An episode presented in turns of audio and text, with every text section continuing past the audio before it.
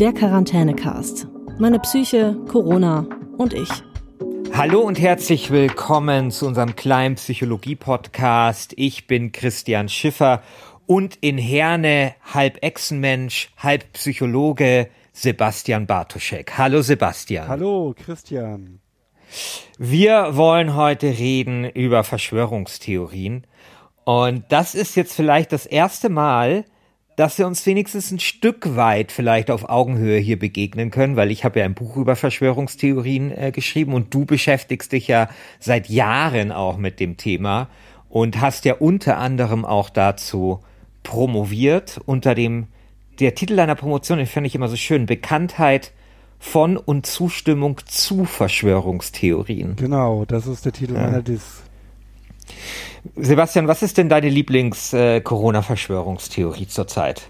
Dass es überhaupt gar keine Viren gibt. Dass Viren nur das Stoffabbauprodukt von Zellen sind und dementsprechend, da es keine Viren gibt, kann es auch kein Coronavirus geben. Bei mir ist es diese 5G-Verschwörungstheorie. Also dass 5G zur Verbreitung von Corona beitragen würde weil ja überall dort, wo die Netze 5G, also 5G-Netze ausgebaut wurden, sich ja Corona rasant verbreitet hätte. Und das finde ich deswegen so schön, weil ich finde, man so einige Sachen daran ganz gut erkennen kann. Also diese, diese, diese komische Verwechslung von, äh, genau, von Korrelation und Kausalität.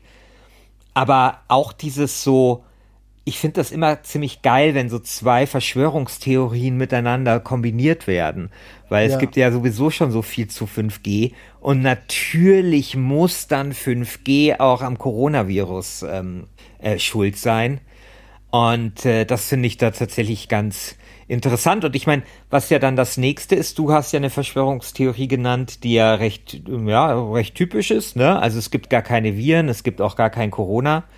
Und das finde ich total interessant, dass viele Verschwörungstheoretiker aber gleichzeitig das exakte Gegenteil behaupten, nämlich Corona ist äh, von den Juden in die Welt gesetzt worden, von 5G, von Bill Gates, von wem auch immer. Und das ja eigentlich überhaupt gar nicht zusammenpasst mit der Vorstellung, dass es dieses Virus gar nicht gibt. Ja, man merkt daran etwas, was die Forschung ja schon lange weiß, dass nämlich der Glaube an eine Verschwörungstheorie die Wahrscheinlichkeit erhöht, dass man andere auch glaubt, auch dann, wenn sie diametral entgegengesetzt sind. Es ist ja, glaube ich, für uns jetzt nicht die allergrößte Überraschung, dass es zu Corona eine Menge Verschwörungstheorien gibt, oder? Nein, auf keinen Fall. Also dafür ist dieser persönliche Gesundheitsbezug etwas, was sehr, sehr immanent im Ganzen ist. Also die Menschen machen sich Sorgen um ihre Gesundheit und wo immer sich Menschen Sorgen um ihre Gesundheit machen, begünstigt das das Entstehen von Verschwörungstheorien schon mal per se. Haben wir ja auch in anderen Verschwörungstheorien äh, ganz bekannt die Chemtrail-Verschwörungstheorie, aber auch die Impfverschwörungstheorie. Da geht man dann, hat man dann Angst vor der Gesundheit, um die Gesundheit seiner Kinder. Und ähm, ja, das sehen wir jetzt hier auch bei Corona. Genau, wir sehen es da bei Corona, wir sehen es äh, auch bei Sachen, die sich äh, mit Krebs beschäftigen zum Beispiel, die sich mit AIDS beschäftigen. Also wann immer es Gesundheitsthemen sind, kann man sicher sein, dass irgendjemand eine irre Verschwörungstheorie dazu in die Welt setzt. Und hinzu kommt ja ähm, dieses Phänomen, dass wir für Dinge, die uns sehr bewegen, auch uns eine ebenso große Erklärung auch wünschen und uns manche Erklärungen vielleicht etwas banal vorkommen und nicht so richtig Schritt halten können mit dem Einfluss dieses Ereignisses oder dieses äh, ähm, ja oder, äh, oder das dessen, was dort passiert. Äh, mein Lieblingsbeispiel ist ja immer Lady Diana. Ja, absolut. Als ich die, auch dran gedacht, genau das. Als ja. die, als die äh, 1997 in einem Pariser Tunnel auf der ver äh, verfolgt von Paparazzi umkommt. Ähm, da spricht sehr viel dafür, dass äh, sie und sie war damals die meist fotografierteste Frau der Welt. Es war weltweit vermutlich der allergrößte Promi überhaupt. Und sehr viel spricht dafür, dass einfach der Fahrer zwei Drinks, zwei, drei Drinks zu viel an der Hotelbar hatte und dann eben äh, das Auto ähm, tragischerweise in dem Tunnel an, an, an den Pfosten gesetzt hat. Aber natürlich möchte man nicht glauben, dass aufgrund so einer Banalität eine solche Frau umkommt. Da muss ja mindestens die Queen oder zumindest der britische Geheimdienst dahinter stecken. Und ich glaube, das haben wir natürlich sehr oft. Also auch beim 11. September, da will man vielleicht sich nicht vorstellen, dass das nur ein paar Irre waren mit Teppichmessern aus dem Baumarkt, sondern muss es natürlich mindestens die eigene Regierung gewesen sein, äh, die dieses, diesen Terroranschlag verübt hat. Und ich glaube jetzt auch, äh, wahrscheinlich ist es ja so gewesen, also man weiß es ja nicht so genau, aber irgendwie ist dieses ähm, Virus ja von den von einer Fledermaus auf den Menschen übergesprungen. Vielleicht war es wirklich der eine Typ, der eine Fledermaussuppe ähm, gegessen hat. Vielleicht waren es aber auch äh, schlechte hygienische Umstände in ähm, chinesischen Laboren, man weiß es nicht. Aber beides wirkt natürlich trotzdem unglaublich banal für diese, für diese riesigen, riesigen Einschränkungen, ähm, die wir ja tatsächlich wirklich geradezu erdulden haben. Ja, banal und zufällig. Ich glaube, das sind zwei Komponenten. Das eine ist tatsächlich, es genau. muss ein schönes Ende oder ein Ende sein, jetzt bei Diana, das dem Leben angemessen erscheint. Und es soll jetzt etwas sein von einer gewissen Größe, die die Größe auch der Tragweite mit beinhaltet, aber zum anderen empfängt, empfängt es den Menschen äh, sehr schwer, sich mit zufälligen Ereignissen zu arrangieren und anzuerkennen, dass Zufälle einfach passieren. Und da äh, gewinnen für viele Menschen dann Verschwörungstheorien äh, einen Reiz, die eben eine Sinnhaftigkeit, eine, eine klare Agenda, einen klaren Sinn, einen klaren Sinn versuchen da reinzubringen. Und natürlich können Menschen auch nicht damit umgehen, wenn sie etwas nicht zu 100 Prozent wissen, oder? ja, also Unsicherheit ist natürlich dann auch nochmal so ein Phänomen. Im Prinzip haben wir eine hochkomplexe Situation, die letztlich zufällig entstanden ist und die man nicht einfach mal eben wieder wegwischen kann. Und genau das äh, begünstigt dann wieder das Entstehen von Verschwörungstheorien, weil die Menschen hätten nun mal gerne eine einfache, große, vereinfachte Verschwörungstheorie, die eine Sinnhaftigkeit in das ganze Geschehen reinbringt. Und äh, irgendwie, dass äh, Bill Gates äh, das macht oder, oder die Juden oder sowas, um es jetzt mal so richtig äh, gefährlich und dunkel äh, zu machen, ähm, das äh, hilft natürlich auch, wenn man dann vielleicht auf einen Verantwortlichen zeigen kann mit, mit dem Finger irgendwas auf Konkretes. Ne? Auf jeden Fall. Also ja. Also so einen Sündenbock zu finden in schweren Zeiten ist natürlich auch immer eines der Instrumente, die eine Verschwörungstheorie bereithält. Ne? Genau. Und das sehen wir äh, tatsächlich ja jetzt auch wieder. Ja, man hat sich, finde ich, wenn man so historische Romane gelesen hat, man konnte sich das nie so vorstellen, wie das im Mittelalter gewesen ist, dass die Juden schuld sein sollten an der Pest. Ich finde, man kann sich das mittlerweile sehr wohl vorstellen. weil das genau dieselben Mechanismen sind. Also ob es dann die Hochfinanz oder die Finanzelite oder die Juden oder Bill Gates oder wer auch immer als personifiziertes Böses dann dasteht, äh, es sein soll. Das sind genau dieselben Mechanismen, die die Menschen früher dazu angetrieben haben zu sagen, die Pest, das waren die Brunnenvergifter, die Juden. Und das ist tatsächlich traurigerweise jetzt auch so. Also mir hat eine Freundin, gute Freundin erzählt, dass äh, beispielsweise ihre Schwester äh, der festen Überzeugung ist, dass die Rothschild-Familie äh, jetzt hinter Corona steckt und sowas. Also es ist leider nicht aus der Welt zu bekommen, dieser scheiß Antisemitismus, ähm, die, der eben so oft auch mit äh, Verschwörungstheorien, Verschwörungsideologie einhergeht. Was ich ja auch so eine Sache finde, ist, dass ja Verschwörungstheorien immer Theoretiker sehr oft so ein ja, also du hast vorher schon gesagt, sie, äh, also man, sie haben Schwierigkeiten, sich Zufall vorzustellen, aber sie gehen ja auch, ich würde fast noch einen Schritt weiter gehen, sie gehen ja immer von so einer Welt aus, wo geheime Kräfte unglaubliche Ressourcen haben, überhaupt keine Fehler machen. Ähm, ich habe oft das Gefühl, die unterschätzen auch vielleicht auch mehr gut menschliche Fehler, ja, oder Völlig, äh, ja. Versehen, Versehen oder auch Inkompetenz.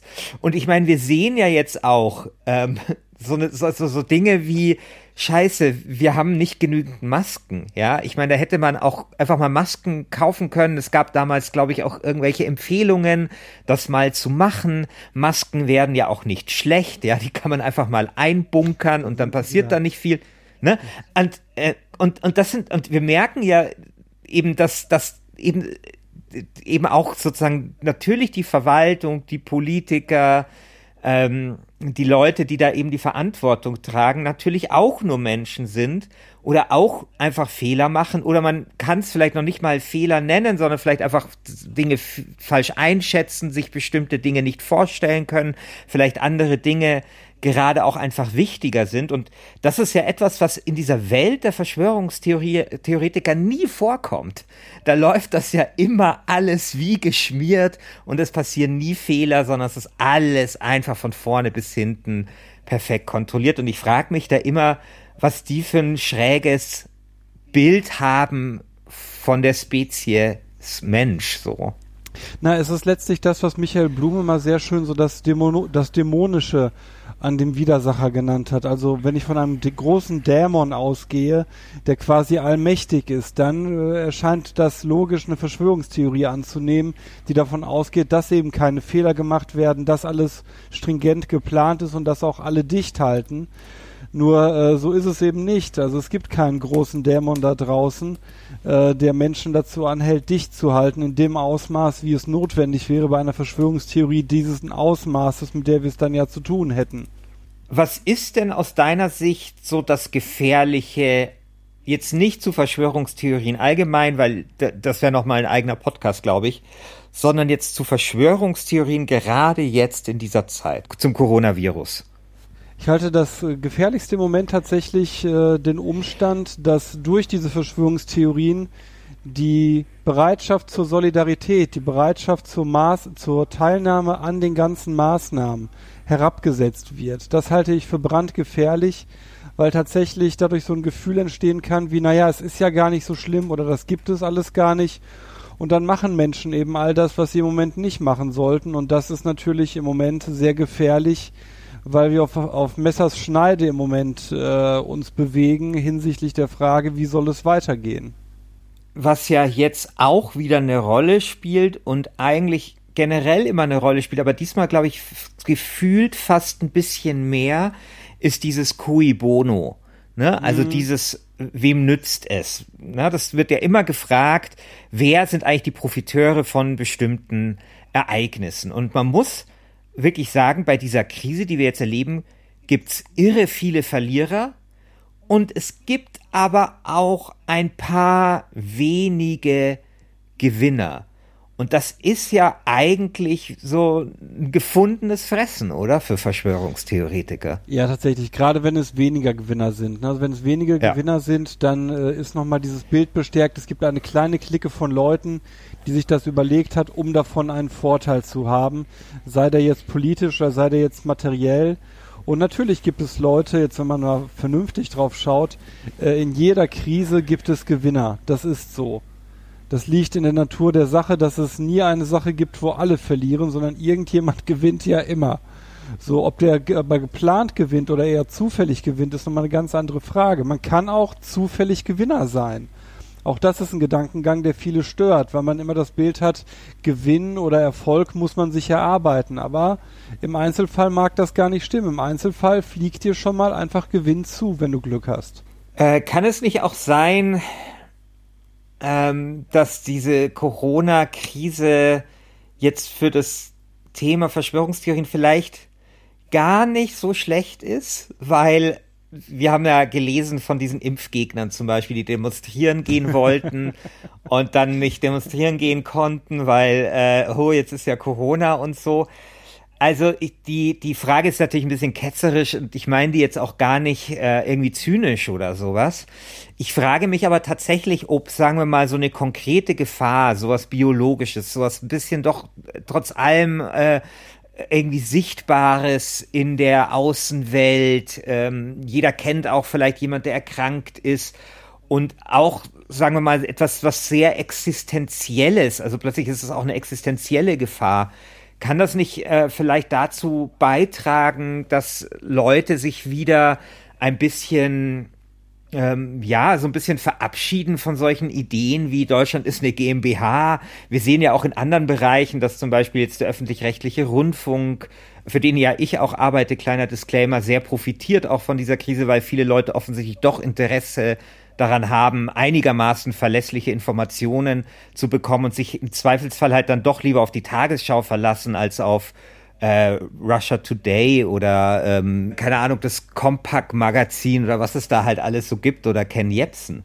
Äh, glaubst du, dass es vielleicht sowas äh, geben kann? Also dass die Leute da vielleicht durch diese Gefahr ein bisschen vernünftiger werden? Ich glaube, wir haben da momentan zwei Bewegungen, die wir gleichzeitig wahrnehmen. Zum einen, genau wie du sagst, dadurch, dass die Faktenlage eigentlich überwältigend ist und dass die Institutionen bei uns so gut funktionieren, wie sie funktionieren, wird das Vertrauen in die Institutionen und in die öffentlich-rechtlichen Medien und in die sogenannten Mainstream-Medien insgesamt natürlich einerseits gestärkt. Andererseits ist die Absetzbewegung der Leute, die schon tief in Verschwörungstheorien drin sind, umso heftiger, weil sie auf einmal sich überall auf Feindesland wähnen, weil ja die Mehrheit der Menschen ja nun ein, also wir haben ja zum ersten Mal ein, ein Phänomen, zu dem jeder eine Meinung hat.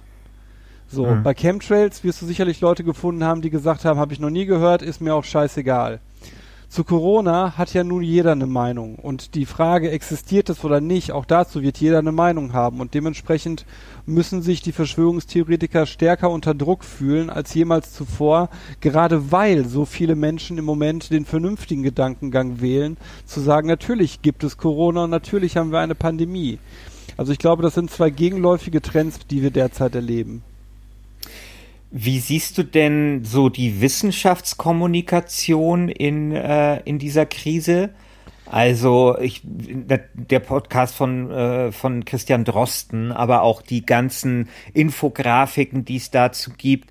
Ich hatte immer so ein bisschen in der Vergangenheit das Gefühl, wenn ich mir so die Videos angeschaut habe von Verschwörungstheoretikern, dann waren die immer unglaublich peppig, während die Wissenschafts Wissenschaft dann immer sehr bieder ähm, kommuniziert hat oder die Gegner der Verschwörungstheorien. Glaub, findest du, dass das ein bisschen anders geworden ist in dieser Krise?